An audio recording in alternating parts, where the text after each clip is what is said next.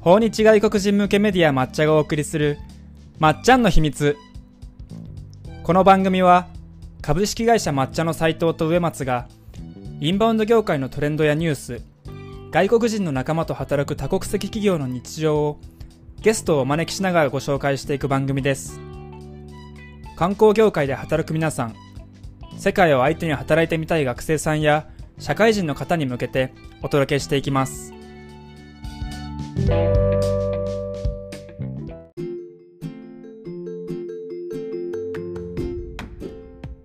はいはいはいそれでは始まりました。第3回まっちゃんの秘密。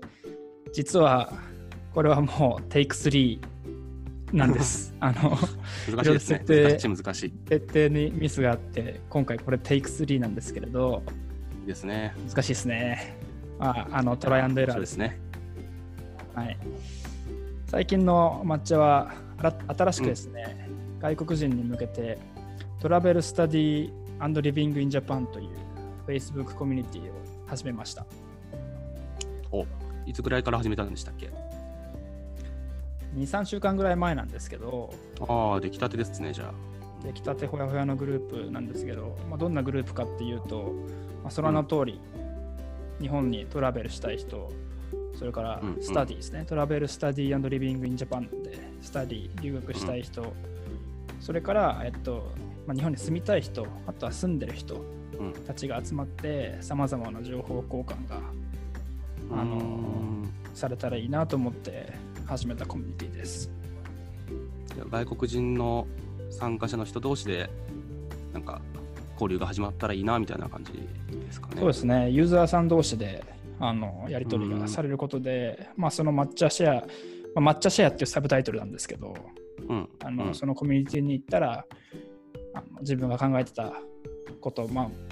問題が解決されたらあのいいなっていうふうに思って始めました。まあなんかそのコミュニティから、うん、何ですか？あ、3週間ぐらい始めて、どうですか？今のところ。なんかね、あのすでにユーザーさんからコロナ禍にアメリカ人はいますかって。で私はあのこれから日本に住みたいと思ってるんだけど、うん。次、まあ、どういう手続きでどういうステップを踏めば日本に住むことができるのか分かる人教えてみたいな投稿があったりそれに対してねじ実際何件か返信があったりしてえー。結構面白いなって思って見てましたけどアメリカ人の人がアメリカ人の人に対してってことですよね。うんそうですねうんうんうんうんうん。でもいいですね。それで抹茶の Facebook コミュニティ見見て日本来ましたっていう人が生まれたら面白いですね。そうそうそうなんですそれからあの抹茶の新しい、ね、機能だったりあの情報もそこで提供できたらいいなと思ってうん始めてみているところですもしよかったらリスナーさんも入ってもらえたらなと思うので、後でリンク貼っておきますのでうん何ですか？コミュニケーションは、コミュニケーションは英語ですか？基本的に英語ですじゃあ、頑張ってください。リスナーの方。まあ英語を勉強した人とかもいたらねいいですいいですよねそうですね。はい。はい、ぜひ入ってもらいたいと思います。ということで、はい今週も行きましょうか。えー今週毎年、毎週恒例の上松ニュース。ということで、はい。上よろしくお願いします。アップデー今週ですトか？ありますか？そうですね。なんかあまりポジティブなニュースではないんですけど、一番話題になったのは、例の GoTo キャンペーンの事務局事業者の公募を中止するっていう報道がありまして、それが割と業界では大丈夫かよっていう話題になりましたね。まあ、基本的に悪い意味なんですけど、うんうんなんか今、そのコロナでの、何でしたっけね、企業に対する補助金をやるっていう事業で、事務局の電通さんが、なんか、なんたらかんたらみたいなので、ちょっといろいろ批判を受けてると思うんですけど、それ多うん。分、それを受けて、GoTo キャンペーンも、おそらく、えーもうちょっとしっかり考え直した方がいいかもねっていうふうに思って公募を一旦中止したんだと思うんですけども、うんこれでちょっともともと予定していた GoTo キャンペーンの実施がもともと7月末ぐらいの予定だったのがちょっと多分だいぶ延期になるだろうねっていうところですね。なるほど。まあ、これは我々にとっても結構大きなニュースですよね。そうですね。はい、そもそも GoTo キャンペーンっていうのは、えーと、日本人が日本の国内を旅行する際の旅費,、えー、旅費だから宿泊費とか交通費の半分、多分およそ半分だったと思うんですけど、を国が、えー、負担してくれるっていうキャンペーンなんですけど、うん、これが夏に行われるってことで、おそらく、えー、お盆とかですかね、にかなり旅行需要が急回復というか、えー、需要が急拡大するっていう見立てだったので、えー、自治体の方とか旅行会社の方とかはこの時期に合わせてキャンペーンとかイベントとかをおそらく計画してたと思うんですけど、えー、なんか考え直しだなとか中心しなきゃいけないなみたいな感じで多分ちょっと混乱しているんじゃないですかね。はいまあ、いろんな戦略を描き直さなきゃいけないというふうになったんですね。うんうんうんで多分それを受けてインバウンド業界も、えー、多分いろいろシナリオを考えてたはずなので僕らの含めたインバウンドの系の会社さんとかもちょっと今何ですかね困ってるというか様子を伺ってるって感じですかね。うん。うん。他には何か面白いニュースありましたか？そうですね、まあ、GoTo キャンペーンにあに関してもう少しだけ話すと、えっと、そもそもこの GoTo キャンペーンって、まあ、緊急対策みたいな感じだったので、割と中身も多分、もう少し練る余地があったというか、改善点を指摘する声っていうのが多かったので、うんうん、そこが、えー、今回の延期に合わせて改善したらいいなっていうふうに個人的には思ってるんですけど、そのあたりについて、割と、何ですかね、改善案みたいなのを定義してたりとか、意見している人っていうが何人かとか、えー、会社さんがいるので、ちょっとそれを紹介したいなっていうふうに思います。はい、でそもそもどのあたりを批判があったかっていうと、あの僕のとか、えー、斉藤君も知り合いのノットワールドさんっていう会社があるんですけど、ツアーの会社さんなんですけど、ガイドの。はいはい、この佐々木さんっていう社長さんのブログが書いてあったのがかなりきれいにまとめてくださってたので、そこから引用すると、えー、GoTo トラベルキャンペーンっていうのは、まあ、たくさん補助をしてくれるので、おそらく人気の観光地とか、あとは、まあ、一般の人がお休みの重なる日に旅行がすごい集中しちゃうはずなんですね。なので、かなり混雑とが、えー、生まれちゃうっていう課題があったんですよ。うん、はい。で、なんか混雑しちゃうと、まあ、旅行者も疲れちゃうし、えー、で、疲れちゃうと楽しくないから、その旅行者に対する印象悪くなっちゃって、中長期的にはなんかネガティブな影響も出ちゃうかもしれないな、みたいなふうに思ってな課題があったりとか、あと、その佐々木さんが指摘してたのは、クーポンで来るお客さんと2回、えー、とはリピーターになりづらい構造にあるんじゃないかっていう指摘がありまして、で例えばそもそも2万円の宿に宿が半額の1万円で泊まれるから泊まれるっていう人って次の年って泊まれないじゃないですか。来ないじゃないですか、うん、そもそもその人が払える額って1万円だから、うん、すると GoTo トラベルキャンペーンで来る人ってリピーターになりづらいイコールなんか中長期的に何ですかねその地域の観光を盛り上げるのにつながりづらいっていうシステム上の構造欠陥っていうか構造があるんですよね。うん、っていう問題があるっていうその大きく2つが、まあ、僕も GoTo トラベルキャンペーンの課題なんじゃないかなっていうふうに思っていたんですけど、なるほど。で大体それがそうなんですよ。あの観光事業者の中での共通見解みたいな感じだったんですけど、6月1日にみずほ総研、みずほ総合研究所が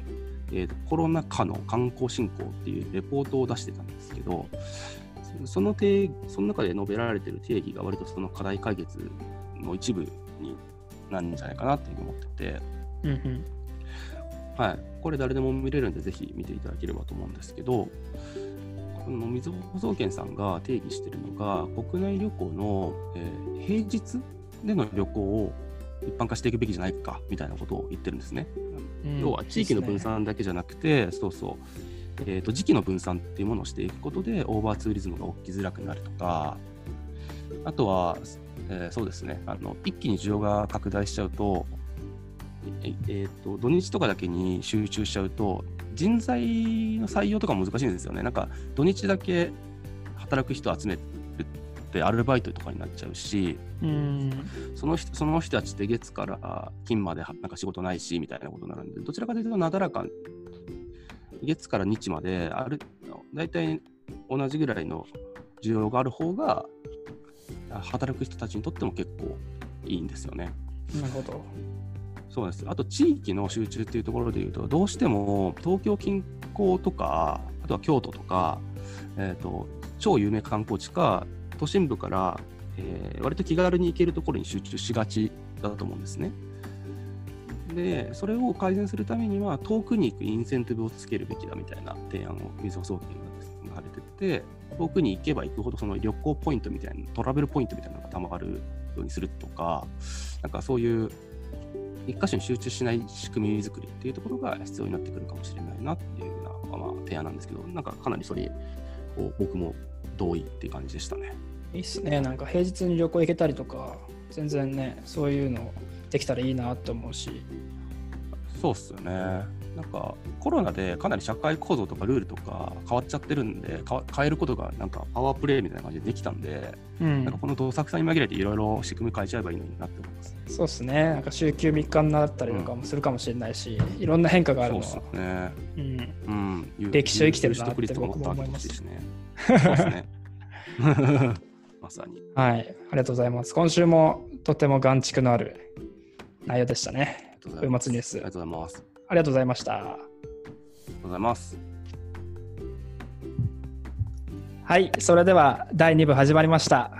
このコーナーはですね、毎回ゲストをお呼びして、ゲストの方からお話をお伺いするコーナーです。今日は抹茶英語編集部のリーダーをやっているラモーナさんにお越しいただきました。拍手ようこそ。こんばんは。こんばんは。ラモさん、簡単に自己紹介をお願いできますか？はい、抹茶のラモーナです。えっと、英語版で編集を担当しています。よろしくお願いします。よろしくお願いします。ラモーナさんは英語チームのリーダーとして、もう抹茶に入って何年ですか？4年経ってますね。?4 年ですよね。結構長くにいるメンバーの一人ですけれど、うん普段ラモーナさんは英語編集部ではどんな仕事をしているか簡単にリスナーの方に教えてあげてください。そうですね。あの、まあ、メインの仕事は、あの、記事を、記事制作ですね。うん。いろいろな自治体があって、その、まあ、いろいろな地域の魅力をあの海外から来た旅行者向けに紹介したいときは、まあ、抹茶に連絡して、そこで、まあ、こちらから企画を提案して、切り口とかを提案して、で実際にあの取材して記事を書いて、その記事をあの届けるのがあの自分のメインの仕事です。うんうんうんそういえば、あれですね。あの自己紹介で言うの忘れたけど、ラモーナさんの出身はどこですか？出身はあのルーマニアという国ですね。うん。ルーマニアです。皆さん、ルーマニアは知知ってるかな？知ってるよね。この機会に調べましょ そうですね、ラモーナさんはあの主に抹茶のクライアントとなってくれる方々に対していろんな企画の提案、記事の提案とかをあのしてくれる、すごいあの尖った企画とかもね、多く出してくれて、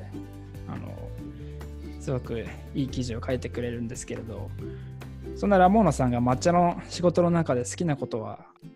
どんなことがありますか？う。あのまあ、抹茶にはいろいろな部署のがいるんじゃないですか。あの編集部があって、そしてそうですね、システム部があって、あのそしてもちろん営業部があって、などなどです。で、皆さんと一緒に仕事するのはとても楽しいですね。それが抹茶での仕事で一番好きなことですね。いい話ですね。まあ、日本のこと、日本のことを世界にあの発信できるというのもあのすごくあのやりがいのある仕事ですね、自分にとって。うん。ラモナさんが日本に興味を持ったきっかけはどんなことがあるんですか？それ僕聞いたことないですね。え、本当ですか？そうですね。あの、いろいろあったんですよ。あの、もともと、あの、言語、いろいろな言語の勉強に興味を持っていて、そして、まあ、その中で一番難しい言語は 何のか、何なのかを考えたときに、じゃあ日本語、新しい文字とかも勉強しなければならないから、楽しいじゃないですか。一生仕事、あのそうですね、一生の勉強になるんじゃないですかと思ってう、ん。難しいから。難しい難しいのは大大きな魅力だったんですね。でえその後はもう少し具体的にあの高校の時にですね、えっと、日本の舞台芸術、能楽を知って、ものすごく面白い物語がそこにあって、で、その物語を日本語で読めるようになったらいいなうんって思って、そういう、そうですね、いろんな原因が積み重なって、日本語を専攻にしました。えーまあ、一番難しい言語だからそれを勉強するってすごいモチベーションですよすごいねで。すね子。供の頃の判断でね、いやでもそれでラモーナさんのこの日本語力はねあの日本人でも知らないような日本語をうん。たまに話したりしますからうん。ものすごいものがあるなと思って尊敬してるんですけどなんか最近ラモーナさんが書いたあの、まあ、さっき日本語の話してましたけどで日本の本読めたらいいなって話してましたけど最近ラモさんが書いた記事の中に全国の地域別のおすすめの小説っていう記事がありましたよね。はい。よくご存知。これについて少し教えてほしいんですけど。はい、ありがとうございます。わ、嬉しいですね。あのずっとこのような記事を書きたかったんですね。うんあのそこで紹介している小説の半分ぐらいは実は自分の大学時代に読んだ小小説なんですね。えーはうん、当時は日本は遠い夢でしかなかったー頃なんですね。で遠い遠い国だからすぐに行けない場所だからこそじゃあ小説を通してその国のことその文化のことをもっと知ろうと思っていて当時はたくさんいろいろ読んでいました。これはね、あ,、うんあのあるんですよあの15年前のねあの読書リストになったらちょっと今の時代に合わないなと思って半分ぐらいはまあ最近に出た本とかにしました。なるほね、北海道は村上春樹羊をめぐる冒険。そうですね。実はその小説は大学時代に読んでたんですけどあの内容がうろ覚えでだからこの度あのゴールドウィークに採読しました。うん。ものすごく岩手県宮沢賢治銀河鉄道のう夜、んこれはね僕も読みましたよ、えー。上松さんこの中で好きな本あります？えー、ちょっと。吉本バナナもしもし下北沢、えー。ラモさんが一番好きな本は何ですかこの中で？どれ読んだっけな？上松さんが先に。え、僕ちょっとまだサイサイト見てないんですけど。すごいはい本を読む人なんで気になります。あーあー、でも僕、こと好きですね。川端康成のすごい文文章すごい綺麗だなって思ったの、これが初めてな気がするな。えこの中だと日本語綺麗だなって。うんー三島由紀夫の金閣寺もいいですね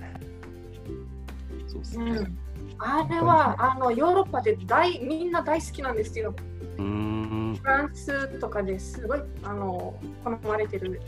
小説あなんです。ラモーナさんの沈黙もすごかったよな。ラモさんのおすすめ教えてください。あの、いや、私、すべておすすめなんですよ。あの、みんな、すごく好きな本、好きな本ばかりを紹介させていただきました。純文学でね、あの、大衆文学とか、英訳されていない本は、ここに取り上げていないんですけどね。ああ、英訳されてるんですね、これは全部。もちろん、とても人気な本の中からの人気を選びました。いや、これはぜひ、あのね、あのラジオにもリンク貼れるんで、皆さんにも読んでほしいな。特に日本人の皆さんもね、うん読んだことないあの本たくさんあると思うんで、うん、うん。これを機に読んで、日本の文学に触れて、へね、次行く旅行先を決めてほしいなって思います。ー確かに。英語で読んでみたいですね。全部英訳があるんだったら。そうそう。なんか、上松さんからラモーナさんに質問ありますか？そうですね。なんかガラッと話題が変わっちゃってあれなんですけど、なんか日本にいるとヨーロッパってまだコロナが結構大変そうだなっていうような印象なんですけど、なんかルーマニアも含めて、今ってヨーロッパの方にとってどういう状況なのかなとか、社会の雰囲気どうなのかなとか、あと、なんか、インバウンド、まあ、日本に旅行するとかってなんか考えられてるのかなみたいな、そのあたりの雰囲気みたいなところを聞えたらなと思ったんですけど、どうでしょう？はい、ありがとうございます。あの、まあ、この過去3ヶ月を一言であのまとめますと、うんあの悪夢だったんですね。本当に悪夢。うんなんですよ。あのこんなにたくさんの人が、ね、影響されるとは思わなかったですし、しかも何もが動かなくなるというのはあのショックだったんですね、みんなにとって。うんうんえーっと自分は3月の始まりにロマニアを訪れて、自分がいた期間中は6人だったんですよ、全国で。うん。え、うん何が？だから6人感染者、へえ6人、3月の初め。で、自分が帰ってから2週間後も経たないうちに、国中は6000人、6000。うんうち3000人は自分の実家の町なんですね。う病院んうん、病院のあの医師たちが感染していて、みんなが大変なことになったんですね。そういうことがあって、そうですね、大変だったんですね。即ロックダウンだったんですね。へはい。で、ちょうど5月半ばあたりから少しずつそのロックダウン状態があの緩くなっていて、外出られるようになりました。で、まあ、あのルーマニアは基本的に東京と同じようにあのいつでもアラート状態になるような体制えや他の国ではあの実はイタリアは確か9日までロックダウン中だったんですね。そして他の国も大体あの6月半ばまでまだまだロックダウンが続いています。その後あのみんな国境を開く予定なんですね。はいはいはい。はい、で今すごくいいあの動きがあって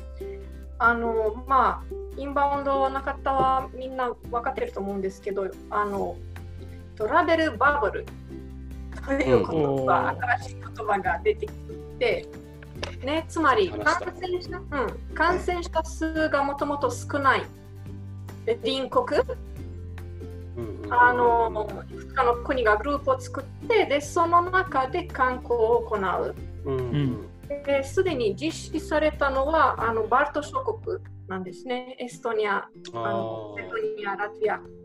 の3国の中でもうすでに。で、次としてニュージーランドとオーストラリアがあのこういうバブルを作るという話になっていますが、進捗わからないです。なので、あでまあ、15日からアイスランドとかオランダもどんどん国境を開く予定なんですね。どうなるのか。まあでも少しずつ旅行うんできるようにヨーロッパもなってきそうですかね。なんかあの EU 圏内とかだったら少しずつ国境を越えてそうですね、みんな割と前向きなんですね。少しずつ、まあ、いろいろなルールを守りながらあの動きましょうという。うん、そんなねルーマニア含むヨーロッパの方々がまたこう日本に来てくれるために日本のインバウンドが復活するためにはどんな情報発信が必要だってラモノさん思いますか？これはですね、考え方の問題だと思います。あの日本日本のインバウンドがどうやって復活復活すると考えたときに、これは全部日本が正しいことをすれば観光客が来るというかのようなあの考え方なんですけど、実は今回は日本の問題だけじゃないんですね。他の国もあのすごく国境を開くかどうかもその各国次第なんですね。日本次第ではないですね。どんなに観観光の環境が整備されてもおそらくあのね各国が人が出るのを許許さない限り人は来れないんですね。うんだから今、インバウンド業界の人にお勧めしたいのは、他の国での動きを見る。うんうんうんを見て、でものすごくあのロールローカルにあの集中しすぎないようにしたいですね。もっとあの広い視野をし視野であの観光のことのこれからを見るのが大切だなと。そうですね。で、ぜひとも他の国で何が起こっているか、国境が開いてどうなったかとかをぜひ、あの見たいですね。そうですね、なんか今あの僕たちも僕たちもというか、まあ、これから世界に向けて情報を発信していく上でそれぞれの、まあ、日本国内での感染情報だけじゃなくてそれぞれの国でどういう対策が取られてるかとかそれぞれの国であのねあの旅行に対してどういう考え方どういう意識を持ってるかっていうことをあのリサリサーチしながら情報発信していくことが大事だなというふうにうん。すごく感じていますそう。ですね。あと一言追加していいですか？あのありがたいことに抹茶の読者からあの引き続きいろいろなフィードバックをもらっていて SNS などでそれはすごくありがたいことですね。で、うんみんな一刻も早く日本に旅したいという気持ちが溢れてるんですね。うん嬉しいですね。と、うん、一つと、あと一つの傾向としては、あの、多分しばらくは混んでいる場所は避けられるんじゃないかなと思います。混んでいる場所より、あのまあ、人があまり行かないようなうんあの場所の方が旅先としてこれから1年間とかが人気になるんじゃないかなと思います。だからうん穴場スポットとかを、あの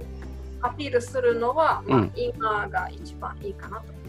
そうですね。まあ、抹茶の記事にはそういった、あの、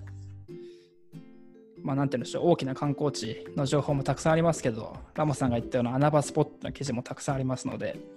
はいぜひこれを機会にあの読者の方々に日本の魅力をより深く見つけてほしいなっていうふうに思います。今日は英語編集部のラモーナさんにお越しいただきました。ラモーナさん、お時間ありがとうございました。こちらこそありがとうございます。ありがとうございました。いやー、いかがでしたでしょうか、ラモーナさんのインタビューは。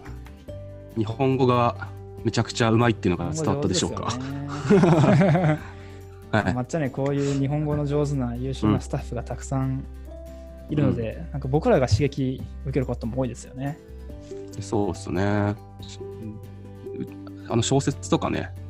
読んでない社員の人いっぱいいると思いますしね。いや、僕も読んでないですよ、正直に言うと。半分ぐらいは読んでないんで、うんうん。うんうんうん。ねこれを機に読んでみようかなと思いました。ちょっとね、第3回目でしたけど、なんか、なかなか難しいですね、この収録の方法。そうですね。なんかいろいろ試して、聞いてる方は気づいてるのか気づいてないのかわかんないですけど、機材変えたり。ね、機材変えたり、いろいろ試して、もっとクオリティ上げていきたいなって。はい改めて今日は思いました。どんどんブラッシュアップしていきましょう。そそうですね。来週はですね、あの、今までは抹茶の社員のメンバーにあのこのラジオにも出てもらったんですけど、ちょっと来週は毛色を変えて、ワンビザという会社でですね、外国人のあのビザの発行のサポートとかをしている、あの僕僕僕たちと同じベンチャー企業があるんですけれど、そこの COO の野田くん、野田勝くんかな？に来てもらおうかなと思っています。いいですね、ゲスト。はい。はい。ので、また来週もぜひ聞いてもらえればと思います。来週も。お楽しみに。楽しみに。